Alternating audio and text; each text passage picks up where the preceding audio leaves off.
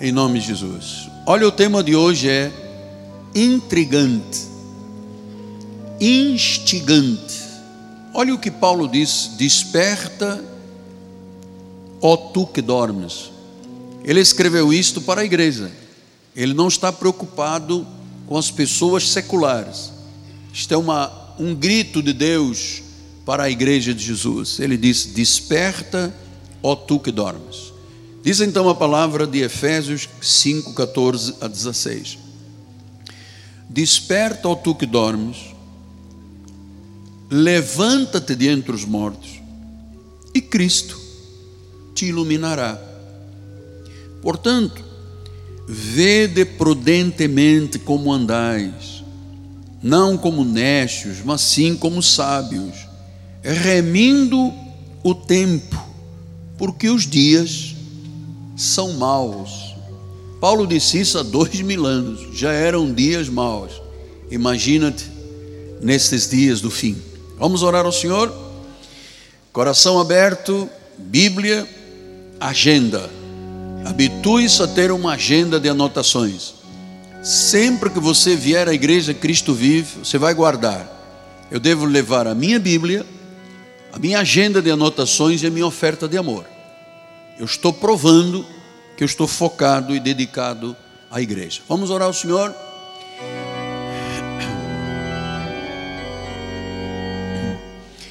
Senhor Jesus Cristo, a minha alma te engrandece, Pai. Eu estou nesse altar na dependência total de Deus eu não tenho a capacidade de pensar sequer, porque a minha suficiência vem de Deus. A minha suficiência vem de Deus. Portanto, o Senhor usa as minhas cordas vocais, usa a minha mente, o meu coração e o chamado que tu me deste para eu pastorear, para eu cuidar, para eu alimentar, as ovelhas de Jesus.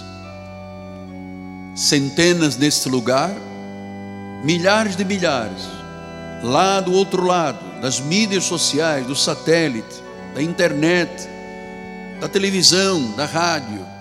Deus hoje falará profundamente ao nosso ministério, em nome de Jesus, e a igreja diga amém, amém e amém.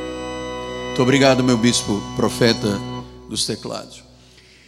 Minha família bendita, povo eleito do Senhor,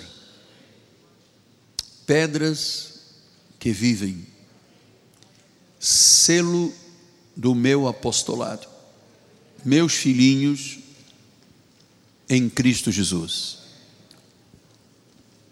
Quão preciosos para mim, para nós, são os pensamentos de Deus. É grande a soma deles, disse o salmista. Excedem os grãos de areia.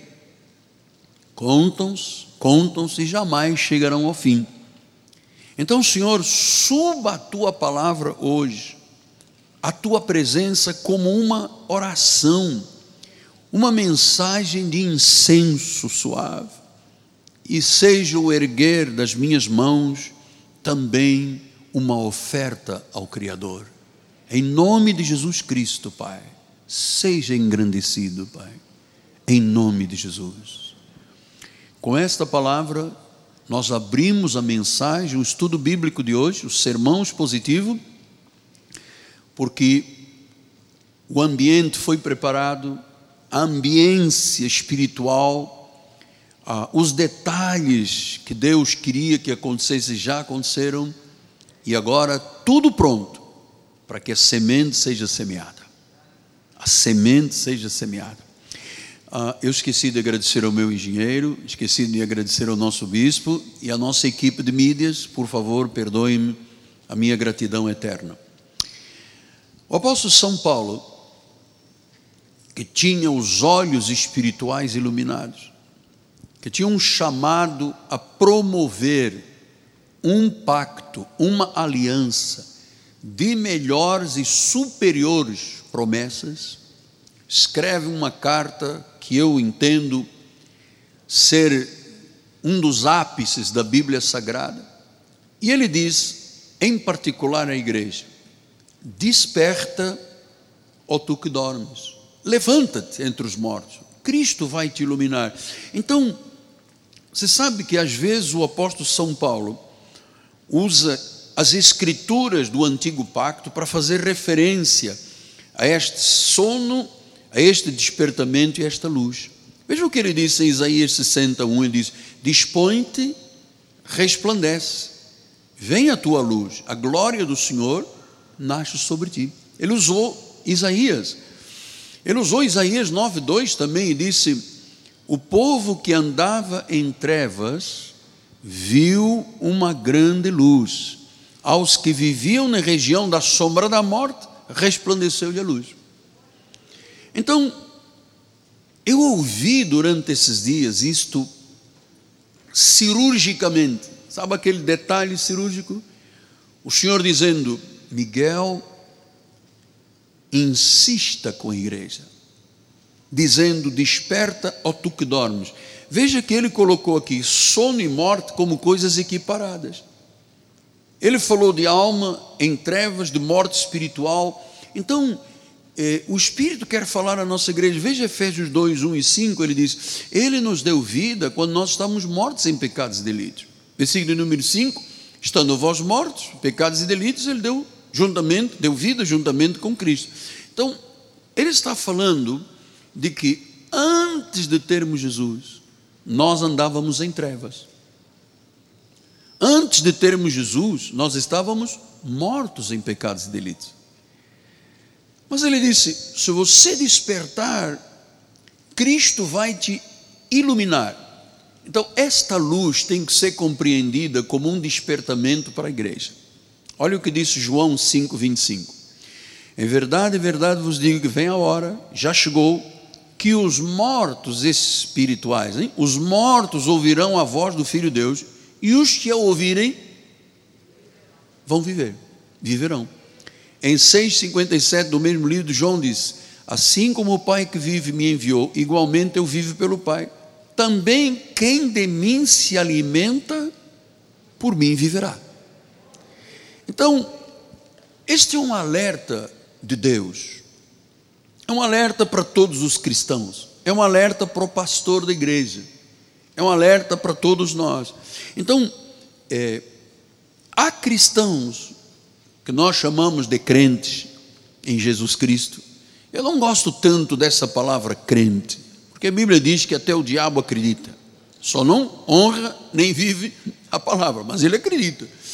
E é, nós precisamos de entender que há muita gente cristã que experimentou o Espírito de Deus, que recebeu a palavra, foi iluminado e que a um certo momento da sua vida, ouça o Espírito agora, um certo momento da sua vida, voltaram viver vivendo naquela condição de sono.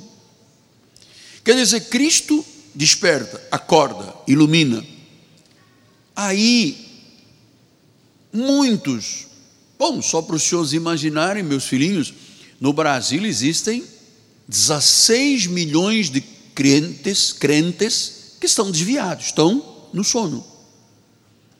Então ele disse que muita gente volta ao sono, que adormece. Ora, viver um sono espiritual dormindo é coisa de quê? De pagão, de herege, não é coisa de um santo. Então, nestes tempos do fim, o que que disse Jesus? Que no final dos tempos o amor de muitos se esfriaria. Ou seja, muitas pessoas voltam ao sono espiritual. Muitas pessoas voltam a adormecer como era a vida antes de ter Jesus. Então, é, isto se chama o que? Uma vereda descendente. Pastor, e como é que se entende que um crente está na vereda descendente e o Espírito está alertando, desperta tu que dormes? Como é que eu posso ter um sinal, uma pista é, uma sinalização do Espírito que a pessoa está numa vereda descendente. Olha, várias são as razões. Primeira delas, começa a tolerar o mundo. Quer ver um crente adormecido, no sono pagão? Começa a tolerar o mundo. O mundo vem com as suas ideologias sexuais, o mundo vem com o casamento do mesmo sexo, o mundo vem com um apelo destrutivo da família e dos valores da família. Se eu tolerar, ouça, não apenas o seu pai, o seu amigo espiritual, ouça, se eu começar a tolerar e dizer, é, realmente temos que aperfeiçoar os versículos para que o que Deus disse no passado hoje esteja adaptado ao clima de anarquia do século 21. Eu estou tolerando o mundo. Eu estou tolerando o pecado. Ah, e há pessoas que toleram o mundo e começam a viver pequenos pecados. Ah, outros voltam aos caminhos antigos, começam a perder a luz de Cristo, aquela paixão pelo reino, pela igreja, pelos irmãos, pela comunidade, essa paixão vai se apagando, o espírito vai se entristecendo, até que finalmente ele se apaga. E a pessoa está num sono espiritual.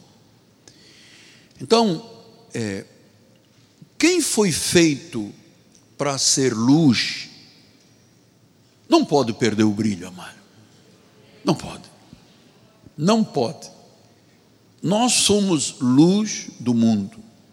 Nós somos sal da terra. Disse Jesus: as vossas obras têm que brilhar diante dos homens.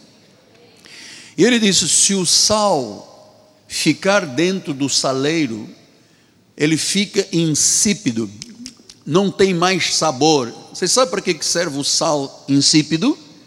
Jogar fora e os homens pisarem. Então nós fomos feitos para a luz. Deus já nos tirou do sono espiritual. Olha, eu vivi nesse sono 21 anos dentro da igreja católica, totalmente adormecido um sono de trevas, um sono espiritual maligno. E sabe, era um sono tal que eu era capaz de olhar para uma imagem, um boneco preso numa cruz, ou dentro de uma rodoma de vidro, e eu pensava que ali ou ali estava Deus, porque eu estava num sono, estava adormecido espiritualmente. Então Isaías disse isso, 26, 19. Os vossos mortos e também o meu cadáver viverão, ressuscitarão. Despertai, exultai, os que habitais no pó, porque o teu orvalho, ó Deus, será como orvalho de vida, e ele trará, e a terra dará a luz. Você vê, a luz dos seus mortos. Quer dizer que nós, antes de termos Jesus, estávamos mortos em pecados e delitos. Você que está participando à distância, se você ainda não teve um reencontro com Deus, se você ainda não confessou como Senhor e Salvador, você está numa morte espiritual, está num sono. Mas a Bíblia diz que Deus dá luz ao morto, que Deus ilumina, Deus faz vir o orvalho da vida. Isso são expressões da grandeza de Deus, do que Ele faz por uma pessoa. Então, esta palavra sono, existem três palavras no hebraico que falam de sono. A primeira é shakab. Shakab quer dizer deitar-se. A segunda, yashen. Yashen quer dizer dormir. A terceira é shena, quer dizer sono. Então, Paulo está falando aqui do que a Bíblia ensina para nós esta manhã. Dormir e sono são coisas do paganismo. Quem está na luz não pode tolerar o sono.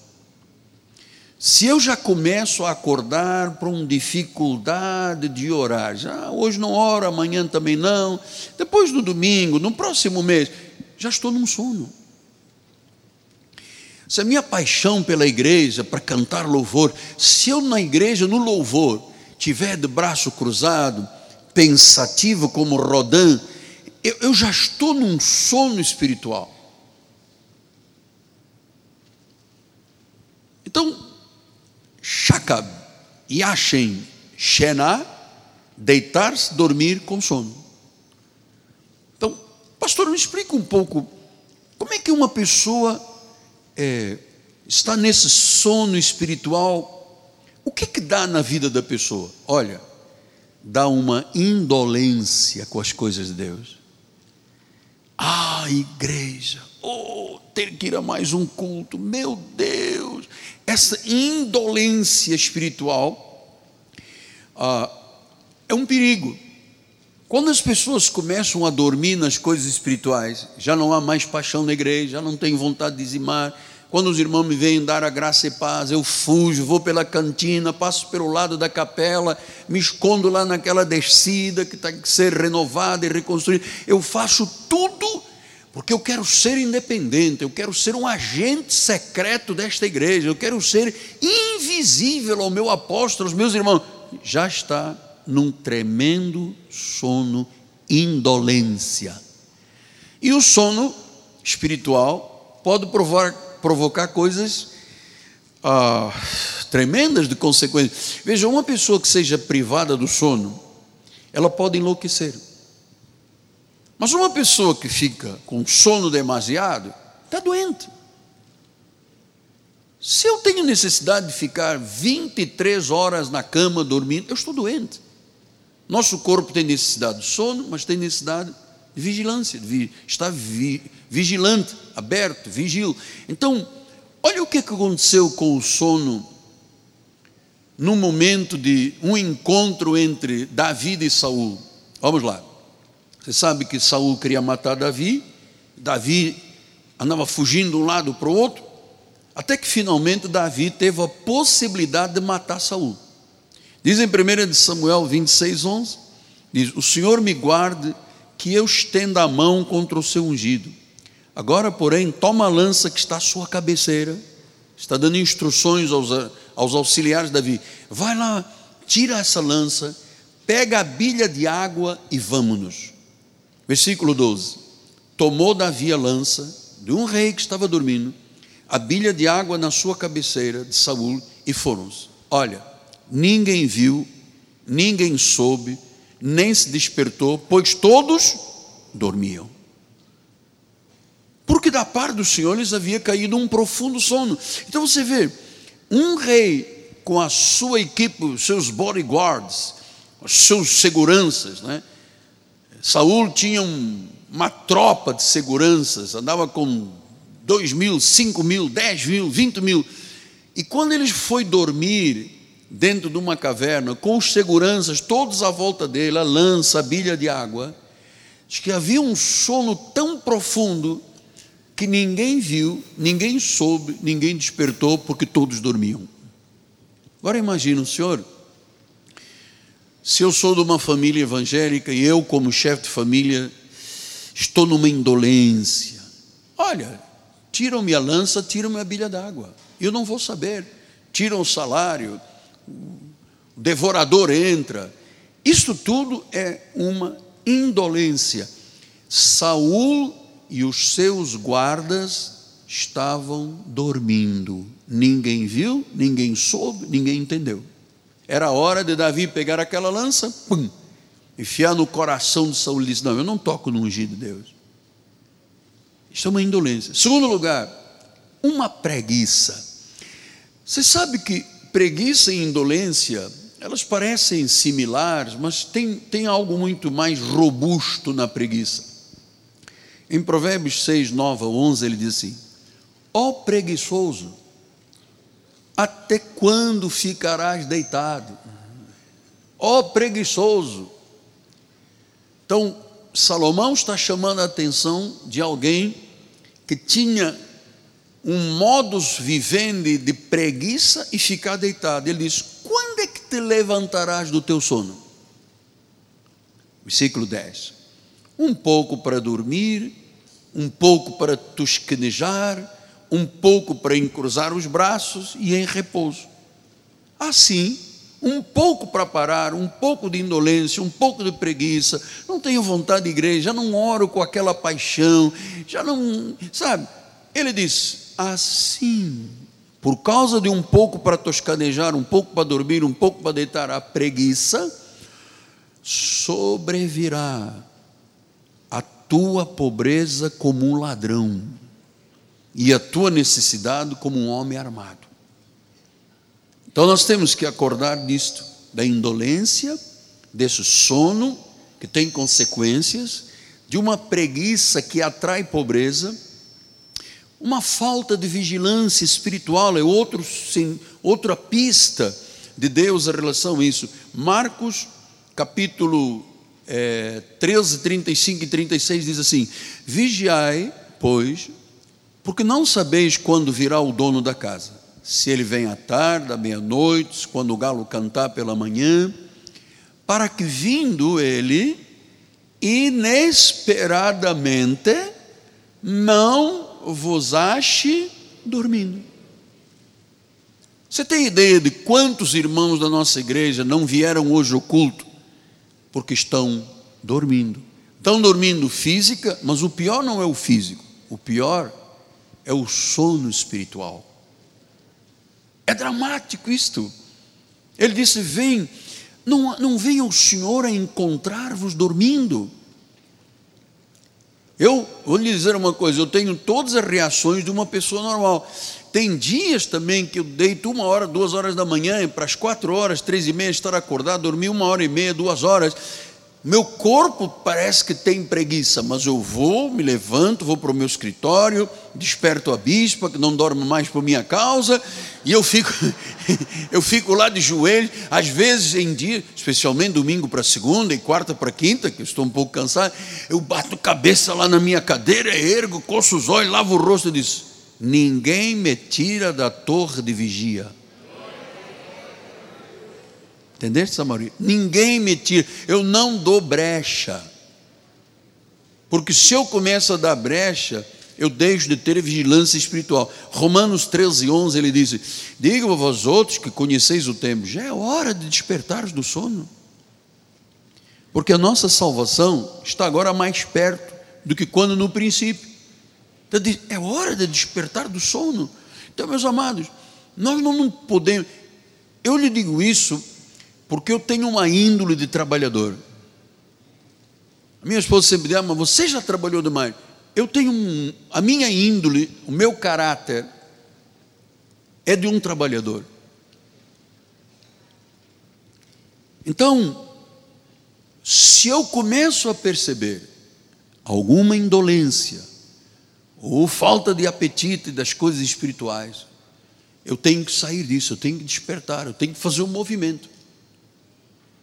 Então nós não podemos deixar vencer pela indolência. A hora é esta de despertar do sono, estarmos vigilantes, porque Deus tem prometido ao nosso ministério mudanças, coisas novas ainda este ano. Mas meu Deus, se eu estiver dormindo, doutoras, se eu estiver dormindo, doutora Marisa, doutora Judite, agora vocês estão sempre juntas, né? Que lindo esse amor de Deus. Heitor querido, se eu se eu começo a ceder um pouco, eu vou ceder muito. Sono, indolência espiritual, leva à perda, à pobreza e ao perigo. Que Davi estava lá com a lança, podia ter morto o rei, podia ter jogado uma lança no coração. Então, há muitos perigos espirituais. E eu sei, amados, que Deus tem prometido, e volto a dizer sem ser prolixo, porque nunca fui. É, estamos numa reta final de 40 dias para terminar o ano. Eu sei que algumas pessoas ainda estão espiritualmente exaustos. Sim, porque a pandemia não acabou e nós vivemos aí um pique violento aí, junho, julho, agosto, foi terrível. Muitas pessoas ficaram exaustas ficaram ressecadas. Você já viu terra seca, quebrada, esboroada? Muita gente ficou. É como aquele atleta da maratona, que ele corre 42 quilômetros, mais de tantos em tantos quilômetros, ele vai lá, pega um copo d'água, vai, corre mais 3 ou 4 quilômetros, pega um copo d'água, ele precisa de se hidratar. Amado, nós precisamos nos hidratarmos espiritualmente com a igreja.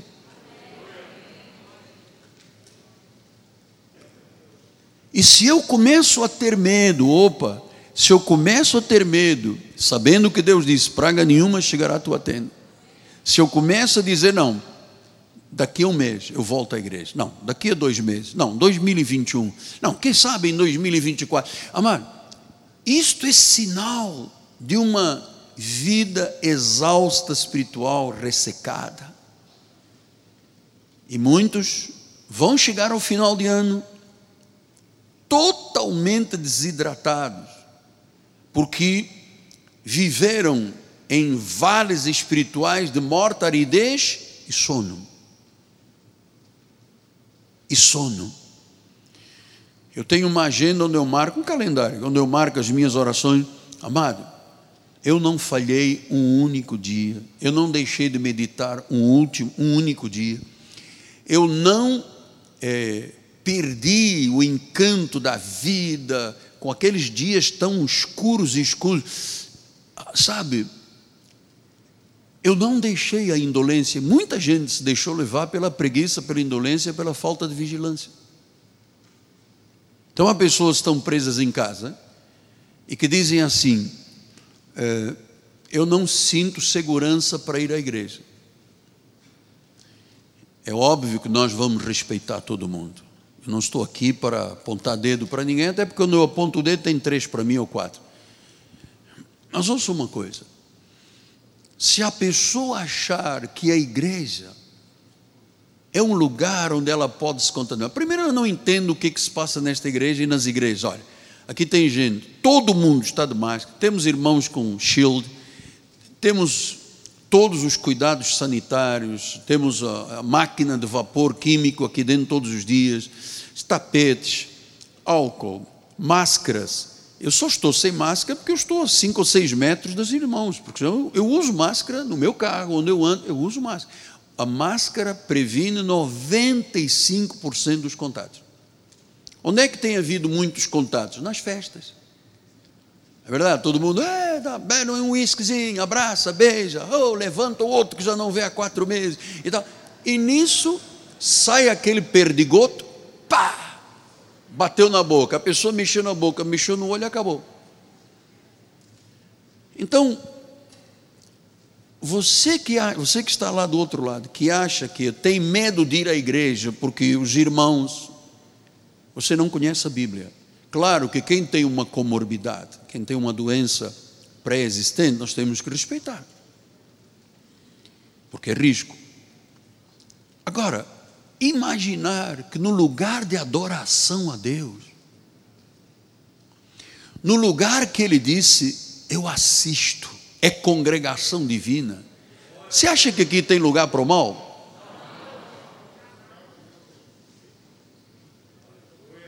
Ah, é. Banco sim, banco não, um metro e meio de cada um, os casais juntos, família juntos. Nós, todos esses cuidados. Amado, por que, que eu não tenho medo, ou as pessoas não teriam medo de ir ao mercado? O mercado não pode contaminar? Pode, é pior. Você mexeu numa. Uma pessoa contaminada, mexeu numa fruta. O outro vai lá, pega e prova, está contaminado. Se o mercado não tem contaminação, shopping não tem contaminação, baile funk não tem contaminação, farmácia não tem contaminação, BRTs lotados não tem contaminação, ônibus de 50 leva 100, não tem não. Por que a igreja teria? Digas-me cá, por que, que a igreja teria?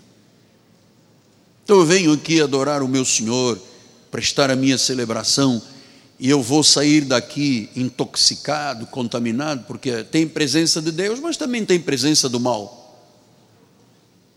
Pelo amor de Deus. A minha avó portuguesa dizia: Ave Maria. Eu creio ou não creio? Pastor Rosa, pastor Túlio, pastor Carlos. Eu creio ou não creio? Profeta, eu creio ou não creio? Eu todos os dias medito no Salmo 91. Leio o Salmo todo, leio Efésios 6, 10 em diante.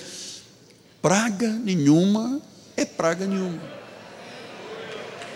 É praga nenhuma.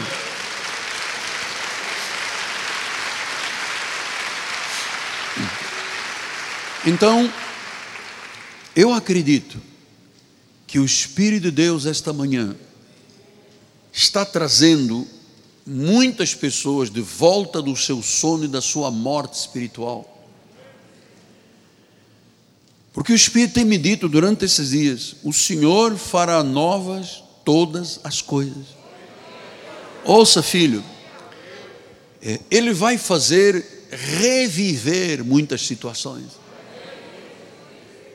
Ele vai infundir vida aquilo que parece morto. Ele vai trazer um avivamento a cada dia. Avivamento não é nós sairmos correndo pela igreja, batendo terra e jogando, puxando os cabelos. É um avivamento desse primeiro amor, dessa, dessa paixão, desse. O que, é que eu posso dizer? Dessa intensa, profunda dedicação a Deus. Então, Deus vai fazer reviver muitas vidas. Eu tenho dito, Senhor, que todos os nossos membros da igreja voltem à comunhão dos santos, porque está longe um dia, dá dois, três, quatro, cinco meses, seis, sabe o que é aquela brasinha? Você tira do braseiro, põe lá, perde a incandescência, vira cinza, morreu. Aí as fraquezas vêm, os perigos vêm, a pobreza bate. Deus é sábio, amado. Deus é sábio. Deus é grandioso. Deus é perfeito. Deus peleja por nós. Então, ah, talvez você diga, mas apóstolo, o que que Deus pode fazer por mim? Andava aqui até ouvir agora o senhor, estava um pouquinho descuidado com as coisas espirituais. Também às vezes falta a igreja, às vezes já tem uma pista de Deus, um sinalzinho, está dando aí uma indolência, uma preguiça, começa a deixar de ter essa visão das coisas de Deus. Ah, amados, Deus pode fazer de uma vida ressecada, impotente, incapaz, Deus pode fazer ressuscitar da morte, amado. Deus pode ressuscitar da morte. Deus pode pegar uma, um ermo. Ouça, isto não é clichê. Entende, Heitor, meu filho amado? Não é um clichê. Hélio, perdão, Hélio. Heitor está aqui. Hélio, mesmo com a máscara, estou sabendo quem você é. é. Isso não é um clichê. Deus realmente pega um ermo e bota lá um rio. Num deserto de confusão, Deus já abre um caminho. Num caminho tortuoso, Deus endireita. Deus pode trazer a vida até o que você pensa que está morto. Isto aconteceu na Bíblia Sagrada inúmeras vezes. Inúmeras vezes. E eu vou lhe dizer uma coisa sem erro. Deus lhe trouxe aqui esta manhã e Deus te colocou diante deste apostolado para que você o ouça. Porque muita gente tem ouvido o que não deveria de ouvir. Então quer dizer que Deus pode fazer ressurgir. Apóstolo, mas o senhor não sabe como é que está o meu casamento. O senhor não sabe como é que estão os meus negócios. O senhor não conhece a minha vida privada. Realmente você tem razão. Eu não conheço, mas Deus conhece.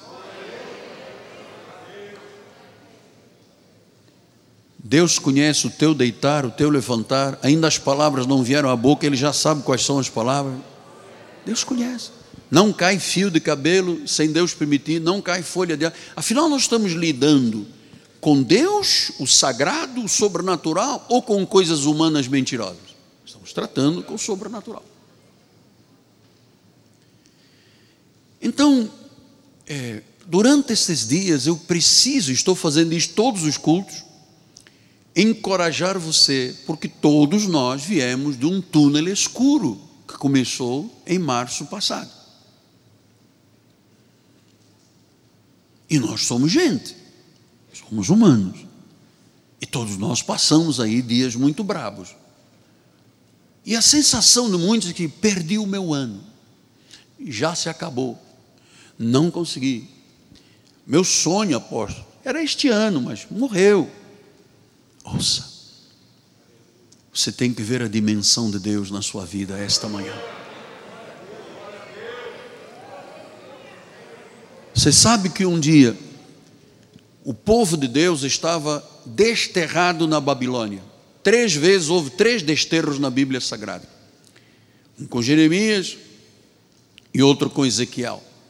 Então, nesses desterros, que eles ficavam na terra do inimigo, a sensação de Israel, do povo judeu, é que todos eles estavam totalmente mortos e ressequidos. Todos eles estavam como ossos secos. Ossos secos, você já viu. Quando se exuma um cadáver, tem lá ossos secos. E Deus usou um profeta. Note uma coisa, eu estou falando com tranquilidade, com mansidão, seguro do que eu estou lhe dizendo, porque eu também sou carne, eu também tenho os meus temores, eu também tenho os meus pensamentos, às vezes, de, de luta. Mas o Espírito me mostrou que é possível, sim, sair da sequidão da Babilônia para voltar a ser o Israel de Deus. Essa palavra, inúmeras vezes, tem sido pregada na igreja, mas nunca ela teve um sabor, nunca foi tão palatável quanto é hoje, esta manhã. Então diz o profeta Ezequiel 37: Veio sobre mim a mão do Senhor,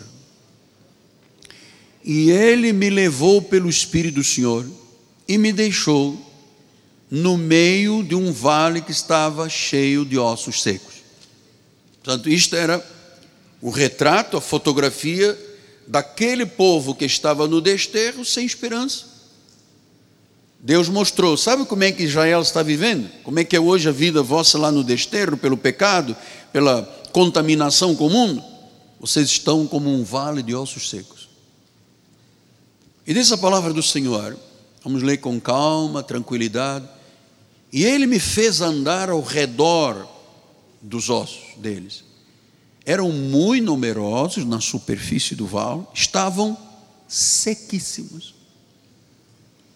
Sequíssimo. Ele usou aqui o superlativo absoluto, sim. sequíssimo. Quer dizer que um osso ainda tem vida e tal, mas era tão seco, tão seco, tão denegrida a vida, tão humilhante. Eles profeta viu um vale de ossos sequíssimos. Pastor, mas eu estou vivendo assim, sequíssimo. Porque é um sono, porque é um dorme, porque é uma preguiça, porque é uma indolência. E Deus diz: desperta, acorda, olha o que Deus quer fazer na tua vida, na minha vida, amado, ainda este ano. Ah, mas eu gostava mais quando o apóstolo gritava e saía correndo pela igreja. Amado, o apóstolo não grita hoje mais porque eu sou o mestre da palavra, eu tenho que ensinar isso. Se eu começar aqui a gritar, primeiro a minha professora vai reclamar de mim. Né? Doutora Fábio não grita, não use tanto a voz, baixa um pouco mais. E depois você vai perder tudo o que eu vou te dizer. Você agora, numa gritaria eh, evangelística, as pessoas retêm 5, 2, 3% de uma mensagem. O resto e se eu gritar muito, tem gente aqui que vai se assustar. Eu não quero que você se assuste. Não quero que você tenha medo do altar. Eu quero que você se agarre ao altar. Versículo número 3. Então me perguntou, Deus perguntou ao profeta: Filho do homem, acaso poderão reviver estes ossos? Então estavam um monte de ossos secos. Ele estava andando no meio desta fêmur, o rádio, o cúbito, o homoplata, ele estava tentando andar ali no meio dos ossos e Deus lhe perguntou: Você acredita que esses ossos sequíssimos podem reviver? Sabe o que, que disse o profeta? Tu sabes. Porque o que eu estou vendo impossibilidade, seco, não tem nada, são os ossos. É como se a Babilônia fosse um grande cemitério ao céu, ao ar livre. Então ele disse: Você acredita? Ouça, ouça, não perca esta hora, não perca esta hora. Deus está te perguntando se você acredita que Ele pode pegar a tua vida e transformá-la de novo em algo poderoso, em algo forte, em algo abundante, em algo espiritual, hidratado, ressuscitando teus negócios, restituindo as tuas perdas, dando-te em dobro o que o diabo te levou um dia, a tua empresa, os teus negócios, o teu marido, a tua mulher, os teus sonhos. Ele diz: Tu acreditas? Tu achas que para mim não há nada demasiadamente maravilhoso? Eu sou o Deus do impossível. Você acredita, Ezequiel? Ele diz: Olha, tu é que sabes. Ele não tinha muita convicção. É, Deus disse, mas tu é que sabes. A resposta veio, sim, eu creio. Não, ele usou uma confissão meio estranha. Então vamos ver a continuidade. Disse-me ele, Deus falando diretamente ao profeta. Este terno aqui com essa manga, hein? Coisa mesmo da minha terra. Vamos lá. Profetiza. Olha a potência das nossas palavras. Olha a capacidade que uma palavra em linha com Deus, em linha com o sagrado, com o poderoso, né? com a verdade única, ele diz: profetiza esses ossos, fala, confessa, atira a palavra e diz-lhes: ossos secos, ouvi a palavra do Senhor. Apóstolo, mas que tem osso seco, como é que vai ouvir? Calma, Deus está agindo. Deus está mostrando que o desterro não seria desterro toda a vida. E ele diz: diz, profetiza, versículo número 5: Assim diz o Senhor Deus a estes ossos: Eis que farei entrar o Espírito em vós e vivereis. O milagre da vida, o milagre da ressurreição, o milagre de novos sonhos, novos projetos, novo casamento, nova empresa, novo eh, empreendimento ele disse: diga a esses ossos, diga a esse problema, diga a essa doença, eis que farei entrar o Espírito e vivereis. Versículo número 6. Porei tendões, olha a perfeição de Deus. Você pensa que Deus faz uma obra moleque, de deixar no meio a coisa? Ah, depois os pastores do século 21 vão dar uma aperfeiçoada no que eu não fui capaz de gerar perfeito. Eu vou botar tendões, eu vou fazer crescer carne, eu vou estender pele. É pele? Pele? Pele? Como se diz em brasileiro? Pele? Pele, porque na minha terra é pele. Eu estenderei pele, porém vós o Espírito, e vocês verão. Olha, eu vou fazer tendões, eu vou botar carne, eu vou estender pele, eu vou botar o meu Espírito. E isso que você vê hoje como impossibilidade, vão viver esses ossos.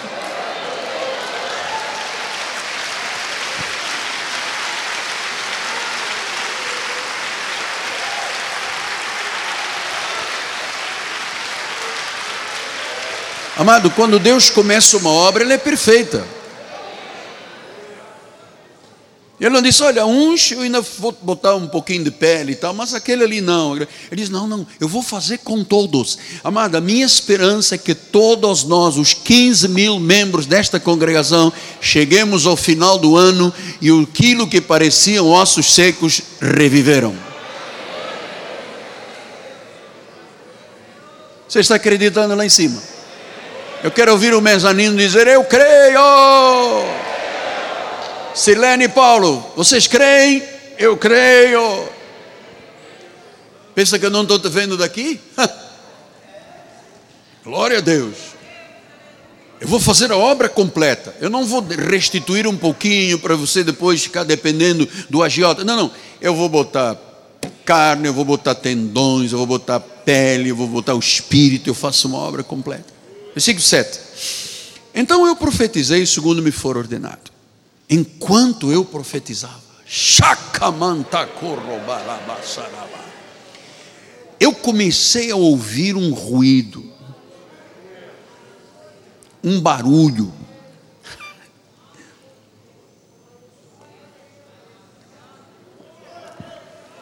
Eu comecei a ver como é que Deus estava agindo.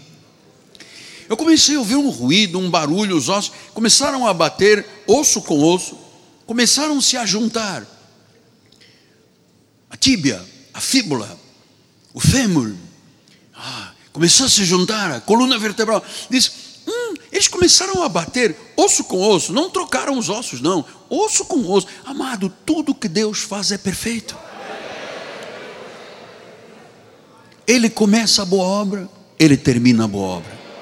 Ele faz o crer, ele faz o realizar. Eu disse, eles começaram a se juntar. Ei, rapaz, olha aquilo ali está virando um esqueleto. Já tem cabeça, os ossos já estão prontos, os dedos, os braços. Versículo número 8.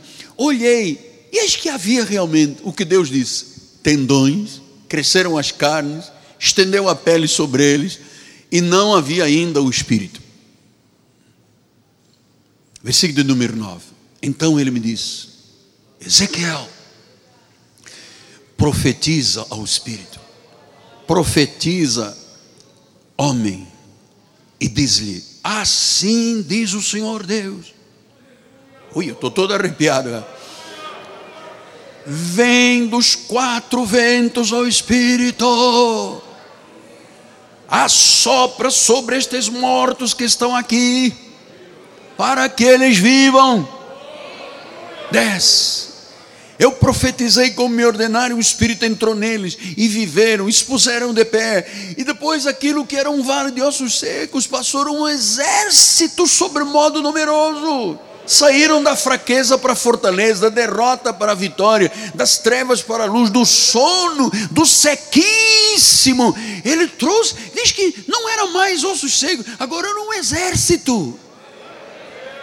Amado, Deus quer fazer no teu marido, na tua esposa, nos teus filhos, na tua família, nas tuas descendentes, nas tuas gerações. Deus quer fazer na tua empresa, nos teus negócios, na tua carreira, nos teus sonhos. O que, que eu vou dizer mais? Deus quer fazer uma obra completa. Aquilo que era seco se tornou num exército. Versículo de número 11. Aleluia. Aleluia. Então ele diz: Filho do homem, estes ossos são toda a casa de Israel. E o Deus estava falando do desterro. E ele diz: Eis que dizem, os nossos ossos secaram. Isso era a palavra de má confissão de Israel. Nossos ossos secaram, pereceu a nossa esperança, estamos todos exterminados. Deus ouviu isso aqui. Versículo número 12. Portanto, profetiza, diz assim: diz o Senhor: Eis que abrirei a vossa sepultura, eis que vos farei, farei sair dela, ó povo meu, e vos trarei a terra de Israel. Versículo 13: Sabereis que eu sou o Senhor. Amado, ouça, aqui está Deus nesta igreja. Seus olhos passam agora sobre a tua vida, a sua mão está estendida sobre você os seus ouvidos estão atentos. Ele ouviu quando disse: Estamos secos, não valemos mais nada, estamos mortos, estamos numa sepultura. Versículo número 14: Porém, vós o meu espírito vivereis, e vos estabelecerei na vossa própria terra. Então sabereis que eu, o Senhor, disse isto e fiz. Eu fiz, eu faço, eu farei, diz o Senhor. Então ele tira, amados filhos, ele tira do limbo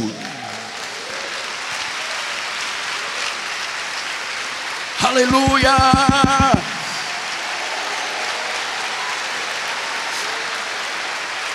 Amados, ele tira do limbo, ele tira da desolação, ele tira da Babilônia. Amados, a providência de Deus é capaz de tudo. Ele é soberano. 217 vezes Ezequiel falou isso aqui. Ele é soberano, Ele é soberano, Ele é soberano. Nos 48 capítulos de Ezequiel, nos 1273 versículos, Deus se postulou e se postou como um Deus soberano. Pastor, quer dizer que Deus fez além dos limites daquilo que é normal, o que seria normal? Volta nossos secos é para enterrar.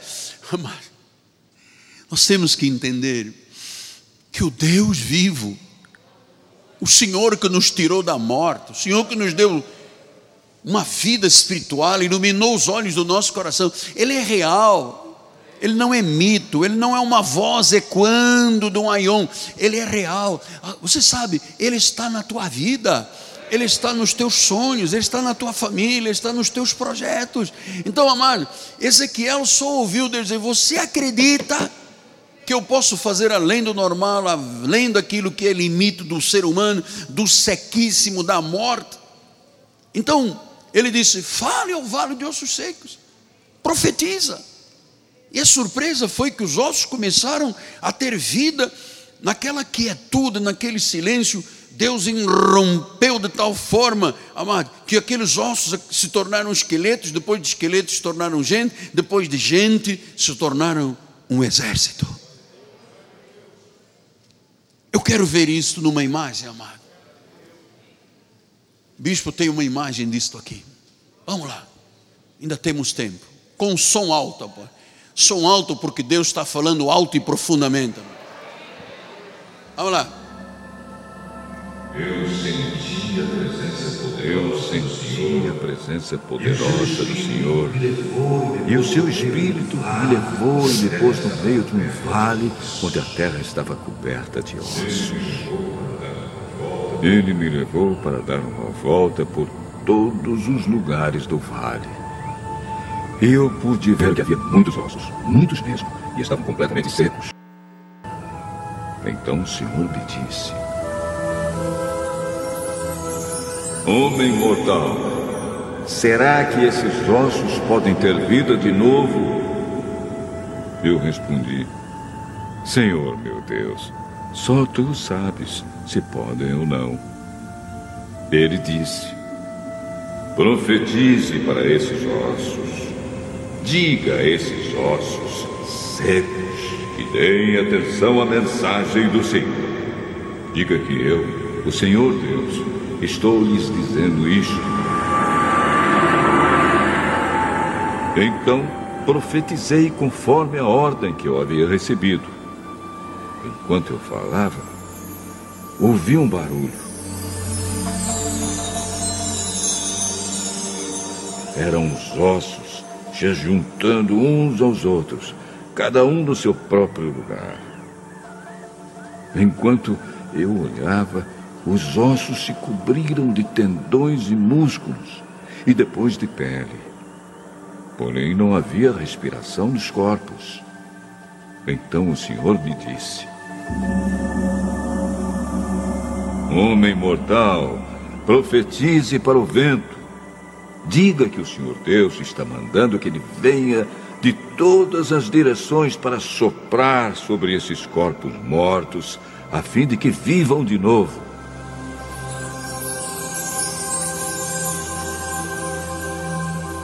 Então profetizei conforme a ordem que eu havia recebido. A respiração entrou nos corpos e eles viveram de novo e ficaram de pé. Havia tanta gente que dava para formar um enorme exército. Essa é a obra completa de Deus. Irmão. Essa é a obra completa de Deus. Aqui estão os ossos secos. Aqui está o limbo. Aqui está a desesperança. Aqui está a vida seca, os sonhos que não se realizaram este ano ainda. Aquela vida que parece apenas do desterro. E o Senhor disse: Ezequiel, anda no meio desses ossos e começa a profetizar esses ossos. E ele disse: Ossos secos, ouvi, ouvi a palavra do Senhor. Ele está dizendo à igreja: ouça a palavra de Deus diz que quando ele começou a profetizar, começou a haver um movimento dos ossos. começou a haver um ruído nesses ossos. Começou o osso a juntar-se ao osso. Aleluia.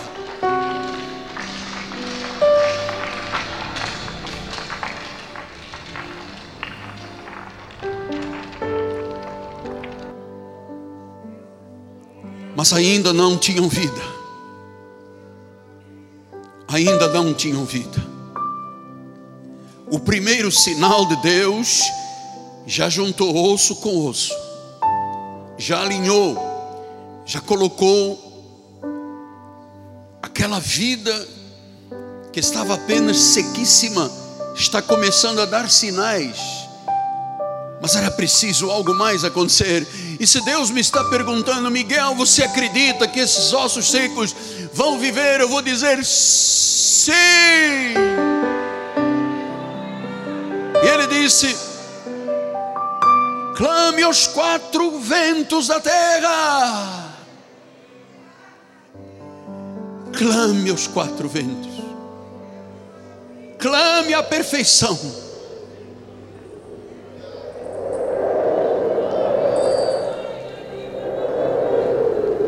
Fale de ossos secos. O Espírito está entrando em vocês. Aleluia!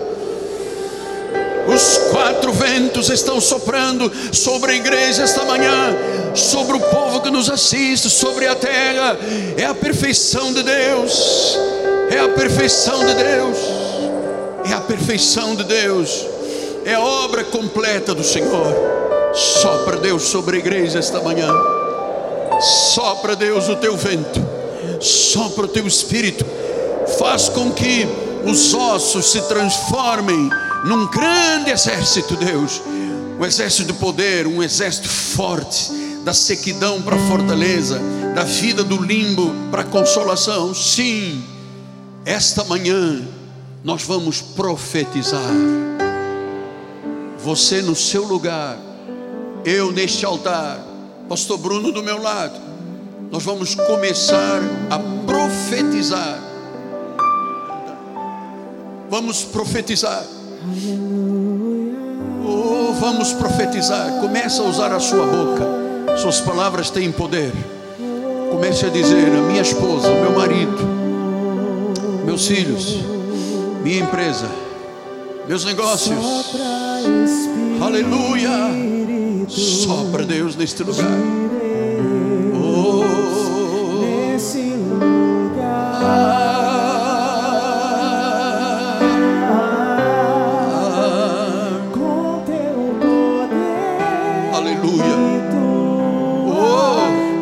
maravilhoso. Vem, Deus, profetizo em nome de Jesus que esses sócios secos.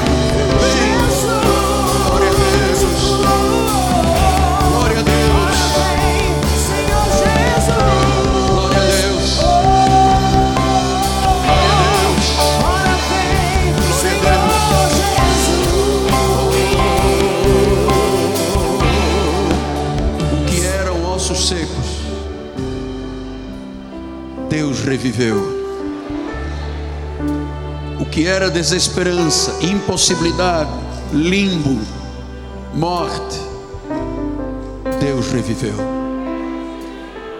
Por favor, não saia desta manhã desta igreja sem uma resposta. Deus está te perguntando: Você acredita que eu posso fazer? Você acredita que eu já fiz? Você tem que acreditar, mesmo sem ver, você tem que acreditar. Aleluia! Diga eu creio que os ossos secos já têm vida. Eu creio no milagre de Deus. Eu creio na restituição de Deus. Eu creio que o impossível esta manhã se tornou possível. Eu creio, Pai. Creio. Eu creio.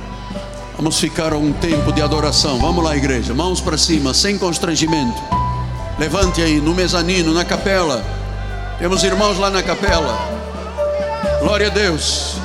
Glória a Deus agora, agora, agora. Espírito sopra, Senhor sopra. Espírito sopra.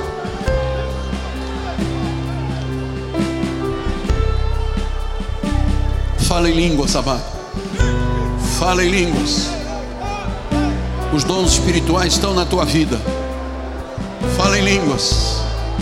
Adoramos a quem cremos. Adoramos em quem cremos. Adoramos em quem cremos. Adoramos em quem cremos. Nossa fé não está no poço de Jacó. Nossa fé está no Deus vivo.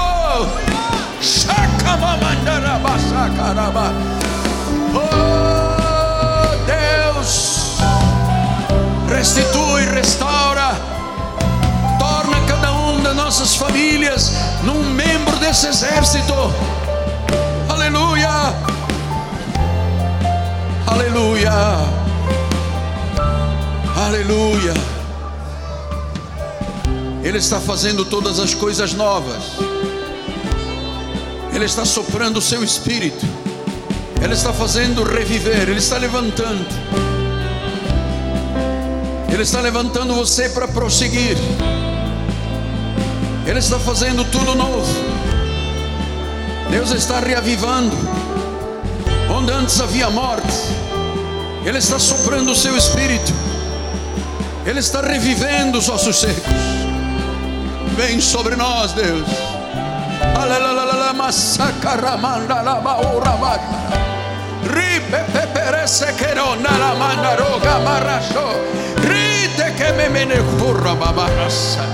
Aleluia, aleluia.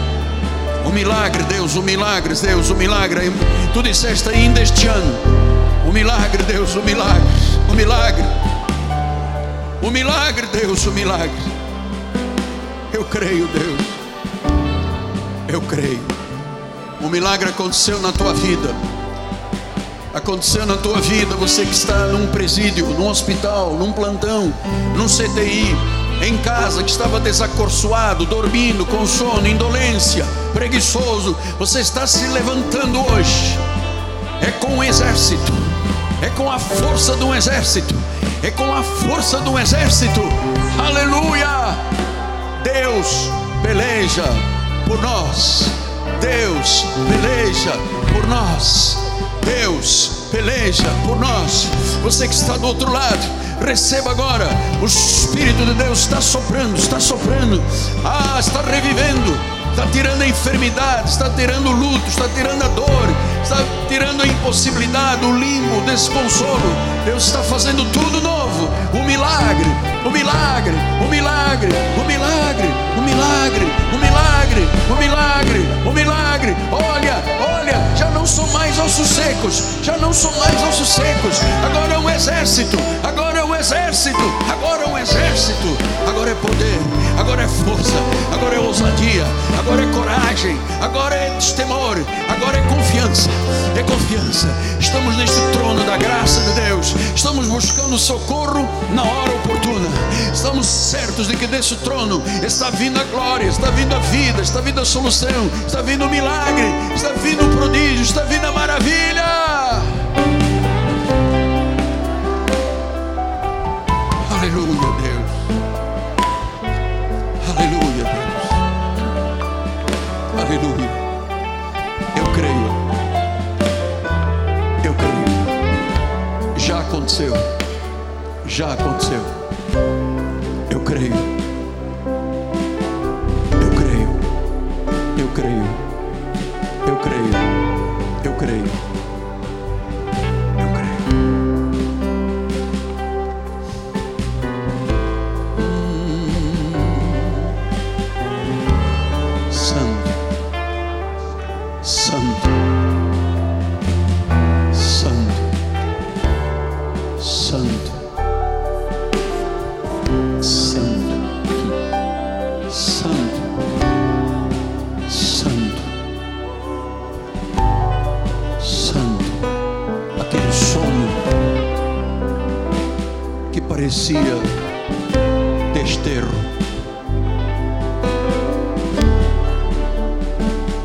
Foi avivado.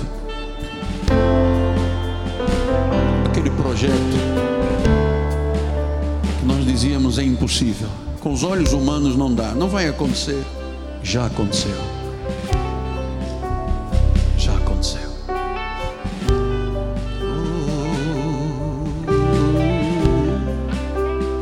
Sobre os nossos corações, sobre todas as nações sobre toda a terra. Estende a tua glória. Estende a tua glória. Estende a tua glória. Estende a tua glória. Estende a tua glória. Aleluia.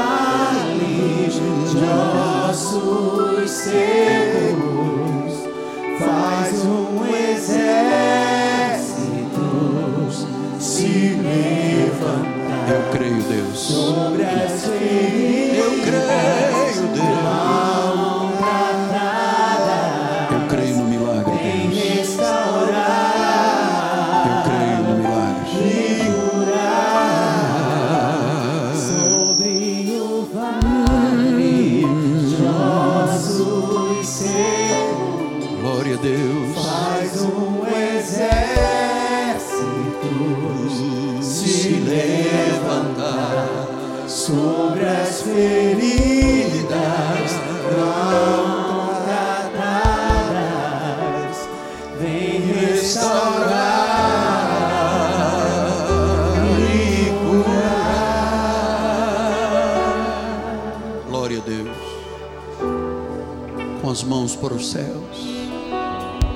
Quero te agradecer, ó Deus, pela convicção, pela certeza, pela confiança que tu nesta manhã redobraste, triplicaste, quadruplicaste, Senhor, centuplicaste. Oh, aleluia. Obrigado, Deus. Obrigado, Deus. Obrigado, Jesus. Muitas situações saíram das sepulturas esta manhã.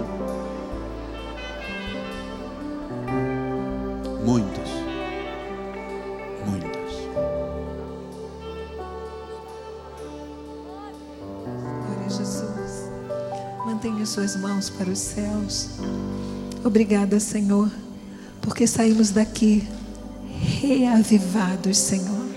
Saímos daqui, Senhor, fortalecidos para as lutas do dia a dia, Senhor, porque sabemos que em todas as coisas seremos mais do que vencedores, Pai, porque foi o Teu poder que fez nas nossas vidas dessa forma. Foi os Teus anjos a nos guardar, Senhor, por onde passarmos aqueles inimigos invisíveis, sejam vírus, sejam bactérias, sejam o que for, Senhor, aqueles visíveis que estão se levantando, já estão caindo por terra agora, Senhor, porque sobre a nossa vida não vale nenhum encantamento. Saímos daqui felizes, porque nós estamos reavivando o dom de Deus que é em nós. Saímos daqui para ganhar esta batalha em nome de Jesus. Graça e paz. Bom domingo e uma boa semana.